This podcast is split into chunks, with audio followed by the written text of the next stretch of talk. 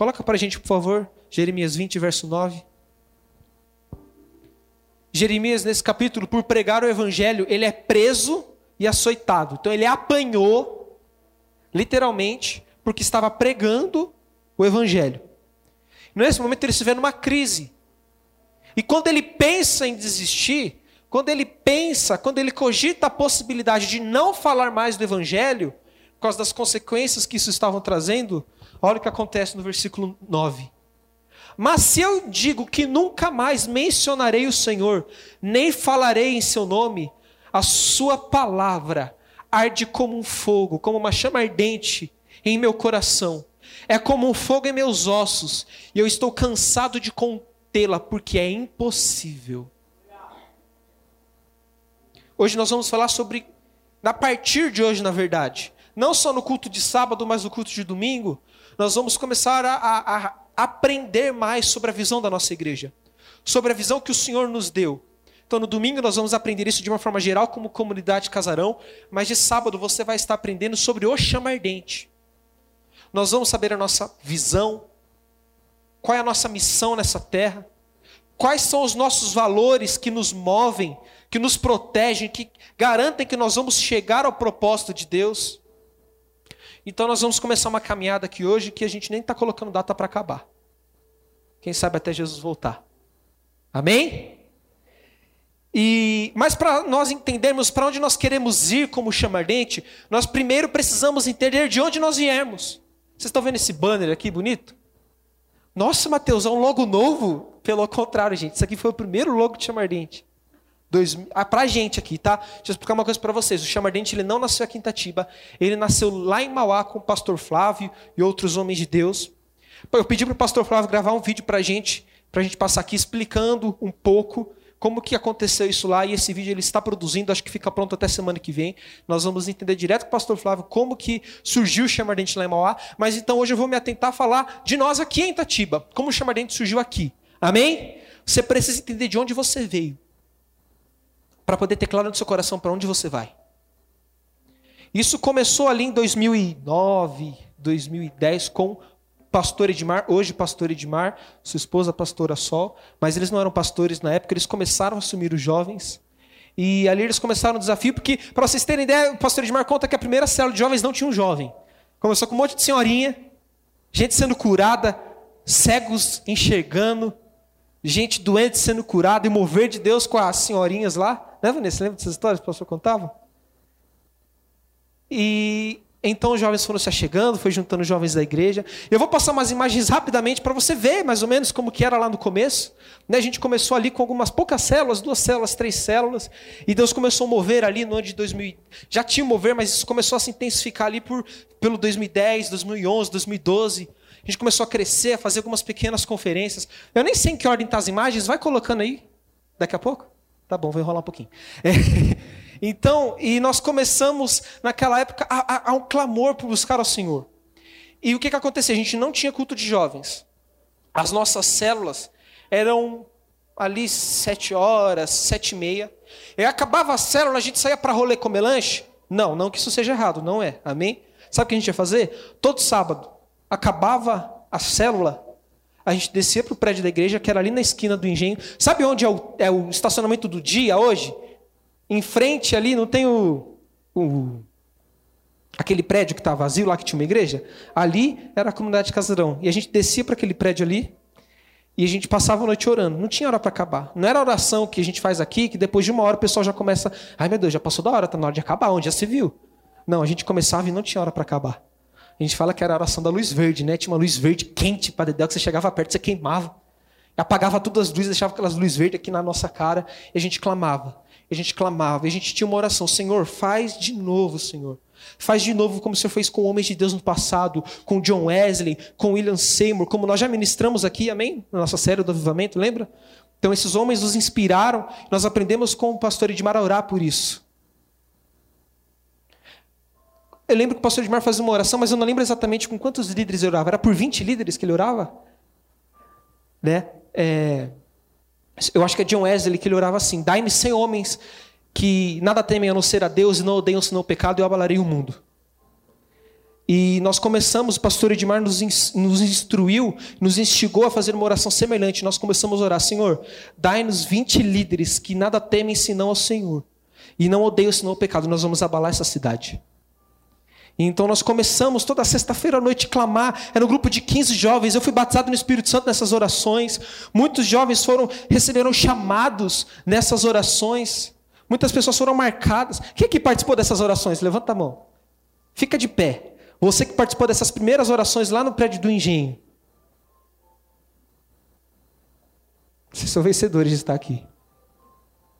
Isso que vocês estão vendo aqui hoje faz, é fruto da oração de vocês. Você faz parte disso. Pode sentar. Eu me emociono, gente, porque quando a gente vê o fruto daquilo que o Senhor prometeu para a gente se cumprindo, isso nos motiva a continuar. Eu quero te falar uma coisa: não desista. Não desista do seu chamado. Não desista do que Deus tem para você. Há uma promessa sobre Jesus que nós podemos tomar isso para nós que diz assim: e tu verás o fruto do teu penoso trabalho e vai se alegrar. Nada se compara como foi penoso para Jesus na cruz. Mas sim, nós temos um trabalho aqui e nós vamos nos alegrar quando vemos esse resultado. Tá pronto aí? Pode colocar para a gente, por favor. Umas imagens aleatórias que eu peguei lá do começo do Chama Ardente. Só para você ter uma ideia. Como que era. A gente tinha culto de jovens uma vez por mês. Né? Era, era, era dificuldade para formar uma banda, para conseguir tocar, né, Lucas? Gente, é, todo louvor era liberdade, adorado Pai e palavras do César Baruch. E Cristo reina. Durante um ano foi essas músicas. Esse aqui foi o primeiro seminário chamardente que a gente fez. Olha a qualidade da imagem, gente, pra vocês terem ideia. Não dá nem para saber quem é quem aí, né? Esse que está de branco com a mão na cabeça aí, volta lá, por favor. O pastor Flávio, lá de Mauá. Esse foi o primeiro seminário chamardente que a gente fez. Estava lotado, gente. Tinha umas 15, 20 pessoas. Para a gente estava lotado na época. E esses foram, foram reuniões que nos marcaram. O Du e a Dri foram um dos primeiros líderes de jovens. Né? Hoje eles estão rede, na rede de adultos. Sabe o Du, tecladista aqui? Eles, eles começaram o chamar dente, hoje eles estão na rede dos adultos. Pode passar. Aqui foi quando a gente tinha separado por um tempo. A gente, a gente começou, não era nem a DLS. Era Filhos do Fogo. Alguém aqui era da época do Filhos do Fogo? Vai ter um pessoalzinho aí que era. Então a gente dividiu, né? Ficou os adolescentes com filhos do fogo e os jovens como chamardente. Essa era uma reunião do chamardente. Então, dos jovens, era essa galera que estava ali. Olha, gente, o Carlão ali atrás, ó. Carinha de bebê. Com a Bia ali, ó. Vocês estão vendo? Não deu nem para reconhecer, né? Enfim, vamos lá. Próximo. Esse aqui foi, a, se não me engano, foi a segunda ou aquela primeira mesmo, que teve duas. Seminário chamardente.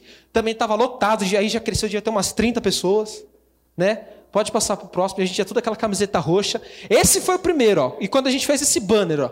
Então você vê esse, essa quantidade de jovem aí, tinha o, mais essa metade do outro lado. Então era o, o culto cheio nosso dos jovens. A gente fazia, colocava aquela música lá do. Como que chama lá? D'águas que dão nos artelhos, nos joelhos, como que é? Águas profundas. A gente ensaiava a coreografia para os jovens dançar. Como tinha pouca jovem, vinha todo mundo dançar aqui para se apresentar e não ficava ninguém assistindo, porque todo mundo que estava no ministério ensaiou a música. Aí a gente, gente, por que a gente vai dançar se está todo mundo aqui dançando? Né? Mas tudo bem. Os visitantes assistiram. Próximo. Aqui foi na Festa da Aliança, 2011, se eu não me engano. Gente, sou ruim com data, viu? E você vai para o Facebook, você nunca acha a data certa, porque só posta meses depois. Na época a gente postava depois, né? E aqui nós fizemos uma aliança com o pastor Flávio, pastor Alina, e essa foi uma tocha que foi acesa e, foi, e transferiu esse fogo de uma profética para nós aqui. E nós selamos uma aliança que nós seríamos chamardentes. Foi em 2011, na rua de trás, a gente fechou, lotou a rua lá, veio um monte de gente de Mauá, e ali nós firmamos essa aliança que seríamos chamardentes, que andaríamos nessa mesma visão. Próximo. Aí nós fizemos o nosso culto de pureza e santidade. Então, quando tinha o seminário da corte, terminava o seminário da corte, os jovens, tudo que queriam andar na visão da corte, compravam uma aliança, escrevia pureza e santidade e andava com essa aliança no dedo. Eu duvido que você tenha coragem de fazer isso hoje. Eu te desafio a fazer isso hoje. Não, eu vou andar em santidade, eu vou andar em pureza, eu vou me guardar para o meu marido, eu vou me guardar para minha mulher, eu vou comprar uma aliança para mostrar que eu tenho uma aliança com Deus. Vamos lá, próximo. Aqui, pastor Edmar, pastora Sol, recebendo essa oração, recebendo essa transferência para que nós, para nós sermos verdadeiros chamardentes. E, gente, nós somos repletos desses eventos. Começou isso, 2010, 2011, 30 jovens ali que só tinham um desejo, clamar pela presença de Deus. Próximo. E esse aí foi o ápice ó, daquela época. Juntamos todo mundo para tirar uma foto, onde a gente fez esse banner bonito aqui. Caro para Dedéu na época. Durou até hoje, graças a Deus. Né? E ali nós, em oração, nós definimos qual seria a nossa visão como chama ardente. E é o que está nesse banner aí. Você pode falar o que está escrito nesse banner? Bem alto. Um, dois, três e. Agora vamos lá. Quem sabia disso? Quem sabia que essa era a nossa visão como chama ardente? Amém. Então nós precisamos entender de onde nós viemos para definir para onde nós queremos ir como chama ardente, como jovens que têm um chamado. Eu quero falar para vocês algumas coisas que aconteciam no começo. Qual era o anseio que estava no nosso coração? Para que você se identifique com isso e entenda, eu sou fruto disso. E eu vou continuar cultivando essa realidade para que outros daqui 4, 5, 6, 7, 8 anos, quando for pregar algo do tipo parecido, eu possa fazer parte dessa história, porque Deus me chamou para deixar um legado nessa geração. Você quer deixar um legado nessa geração? Você tem o desejo de responder à vontade de Deus e marcar vidas? E foi nesse momento em que nasceu o chama ardente. Uma chama que nós não podemos conter. O chama ardente, sabe de onde você veio? Você veio, você surgiu, você é fruto de uma oração, você é a resposta de uma oração de jovens que se posicionavam em Deus com um encargo profundo. Gente, tudo que eu estou falando aqui não significa que nós não temos hoje, amém? não estou falando isso de forma alguma, pelo contrário, nós temos. Mas eu estou te trazendo para você entender como que era no começo. Quem eram as pessoas que estavam nisso? Como que nós nos portávamos? E que isso possa nos inspirar, nos tornarmos até melhores do que isso. Amém? Havia um senso de urgência e um zelo que beirava até o legalismo, a gente confessa. A gente olha para trás e fala: Meu Deus, eu já bati tanto que não era preciso, não preciso bater, eu já fui tão legalista com algumas pessoas. Mas não me condeno, porque eu falo, mas, Senhor, isso era paixão pelo Senhor. E hoje nós amadurecemos, hoje nós conseguimos trazer esse, encargo, esse zelo, sem o legalismo. Mas precisamos ser ainda mais intensos, ainda mais zelosos, ainda mais entregues, ainda mais com senso de urgência. Sabe por que, que Jeremias ele sentiu esse fogo no seu coração? Porque ele tinha um senso de urgência. Esse fogo que queimava no coração dele e fazia ele sentir a presença de Deus, não era simplesmente para si, mas era para servir, era para pregar o evangelho. Era para falar: não, eu vou ser um líder de célula, eu vou pregar o evangelho na minha escola, eu vou pregar o evangelho no meu trabalho, eu vou pregar o evangelho para minha família, custe o que custar. Jesus está voltando. E toda vez que eu pensar em me calar, eu sei que existe uma chama no meu coração que me impede de parar, que me impede de desistir. E nós hoje somos frutos desse comportamento, claro, frutos da graça de Deus, mas esses jovens que tiveram esse comportamento, que se posicionaram em Deus para semear o que nós estamos vivendo hoje.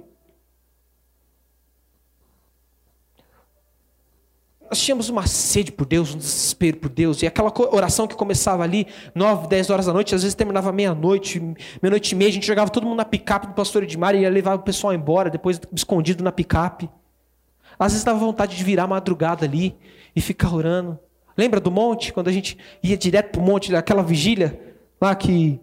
É, é, é a me perdoa, mas a gente sempre lembra, né? Que, que o Adelson depois capotou o carro porque orou tanto e, e, e, e não dormiu e foi. E a gente passava a madrugada inteira lá. Aí você olha o Lesk embaixo do carro, que rodou na unção e caiu, foi parar debaixo do carro. Tava comendo pouco mortandela e começou a ser cheio da unção, comendo pouco mortandela, largou o pão e caiu debaixo do carro. Abraçar a árvore, né, Vitor? Tanta coisa já rolou no monte. Polícia, lembra quando a gente foi lá no, no Vila Real e a polícia baixou? Todo mundo de costa, mão na cabeça. Meu Deus do céu, teve uns que quase fugiram. Isso foram histórias que nos marcaram. Eu quero te perguntar, qual é a sua história com o chama ardente hoje? Daqui 5, 6 anos, 15 anos, quando você for para a rede de adultos, quando você for enviado para abrir uma igreja em outra cidade, amém? Que história você vai contar para os seus discípulos que você viveu no chama ardente? Cara, o rolê, a pizza que eu comi depois do culto foi da hora, você precisa comer aquela pizza. É só isso que nós vamos ter para contar? É só esse tipo de história que nós vamos ter para transmitir para os nossos discípulos? Gente, se eu ficar só nas histórias aqui, a gente vai a noite inteira. Eu falo histórias de experiências com Deus, de visões, de a gente sair de um encontro e a gente começar a cantar lá na casa do Bruno, lá no Salesse, e a hora que a gente está cantando, a gente começa a ouvir uma outra voz fazendo back que não era de ninguém naquela sala.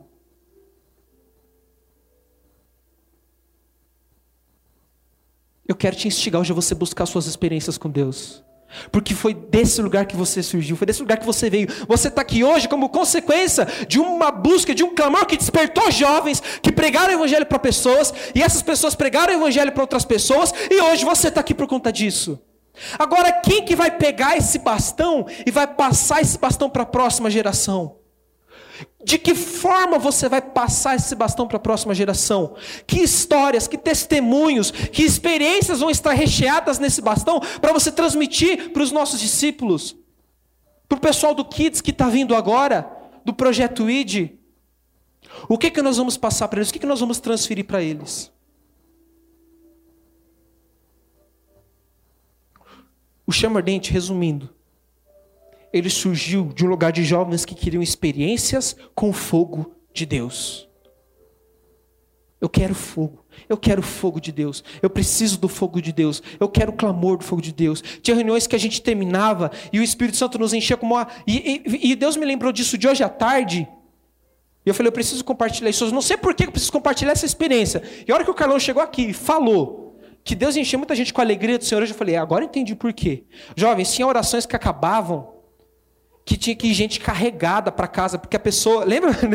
Você já está rindo aqui. Sabe por quê? Porque a pessoa ela, ela era cheia de uma alegria de Deus tão grande que ela ia embora para casa rindo. Rindo. E ela não conseguia parar de rir, porque ela se sentia tão amada, ela se sentia tão grata, ela se sentia tão plena, tão feliz por aquilo que fazia na vida dela, que ela foi cheia de uma alegria tão grande que ela tinha que ir embora e ir embora carregada, dando risada. E não parava de rir. Ah, Matheus, isso aí é. Isso aí é emoção. Sim, a alegria é uma emoção. Quem que criou a alegria? Foi Deus. Ah, mas isso aí não é, não é de Deus, não. Quem disse?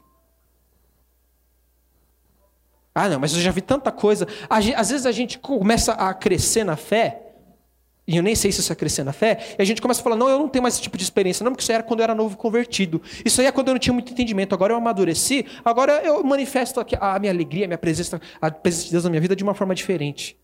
Para de ser chato, velho. Certo? Chama ardente? Chama ardente o ministério de jovens e adolescentes. Claro, existe a experiência que ela, é, ela se origina no seu espírito. Amém? O Carlão começou a lembrar das brincadeiras de infância. Quem aqui já pegou uma latinha, colocou a bomba, aquela bomba bem grande na latinha, acendeu e saiu correndo? O que, que acontece com a latinha? Não sobra nada dela, não é? Então, algo que aconteceu dentro da latinha foi tão forte que se expressou fora da latinha. A latinha ficou toda arrebentada por fora, não é? Cara, é impossível Deus causar uma chama, uma explosão dentro de você, e isso não ter consequências fora de você, no seu corpo, nas suas emoções, na sua alegria, nas suas lágrimas. Oh Espírito Santo de Deus, o Senhor está aqui hoje, jovem, e Ele quer resgatar esses princípios no nosso coração. Não que nós perdemos, mas para que nós possamos ser ainda mais intensos, tendo consciência de onde nós viemos e para onde nós vamos. Guarda isso. Chama ardente, o que é o chama ardente? Chama ardente é o ministério de jovens que querem ter experiências com o fogo de Deus. Ah, mas isso é egoísta. Se você tem experiência com o fogo de Deus, meu filho, a consequência primária que vai vir sobre a sua vida é o desejo de pregar o evangelho e espalhar esse fogo para todo mundo. Não adianta espalhar fogo se você não tem fogo. Você quer pregar para os de fora? Se incendeia primeiro. Chegaram para John Wesley uma vez e perguntaram: por que, que tanta gente vem ver você pregar? Ele falou: porque eu me coloco em chamas, eu só deixo as pessoas virem me ver queimar. O chama ardente é um lugar para gente que se coloca em chamas. O upgrade é um lugar para você ser incendiado, para que lá fora as pessoas te vejam queimar. Queria chamar o louvor aqui. Nós vamos cantar Majestade Santa de novo, sei lá o que a gente vai cantar. Mas eu quero te dar uma oportunidade para você ter uma experiência com Deus. Mas uma experiência como você nunca teve na sua vida. Eu quero te convidar a você perder sua voz hoje, a você suar feito uma tampa de marmitex aqui hoje. Eu quero te convidar a você pular feito milho na, na panela para fazer pipoca. Ah, mas Mateus, eu não sou assim. Seja quem o Senhor te chamou para ser. Mas eu tenho certeza que se algo explodir dentro de você, é impossível que isso não, não se manifeste fora de você. Deus vai te dar experiências aqui hoje, sabe por quê? Eu sou totalmente a favor e amo o discipulado. Mas não adianta nada discipular se a pessoa não teve uma experiência com Deus e não se converteu. Então você precisa de uma experiência com Deus, uma experiência de novo nascimento, uma experiência de arrependimento, uma experiência do batismo com o fogo do Espírito Santo sobre a sua vida. Isso começa quando você entende que você é um pecador e que sem Jesus você está destinado a ir para o inferno. Mas que quando você entende que Jesus morreu na cruz para pagar o preço que você não pode pagar, que você não tem forças para pagar, quando você crê que Jesus essa pessoa, que quando você crê que Jesus é o Salvador, que pode fazer o que você não pode fazer, o Espírito Santo vem sobre a sua vida. Você é levado ao arrependimento, você se arrepende. Então você confessa Jesus com os seus lábios porque você creu no seu coração. E agora você nasce de novo. E agora, porque você nasceu de novo, você tem uma nova vida, um propósito eterno para cumprir com Jesus Cristo.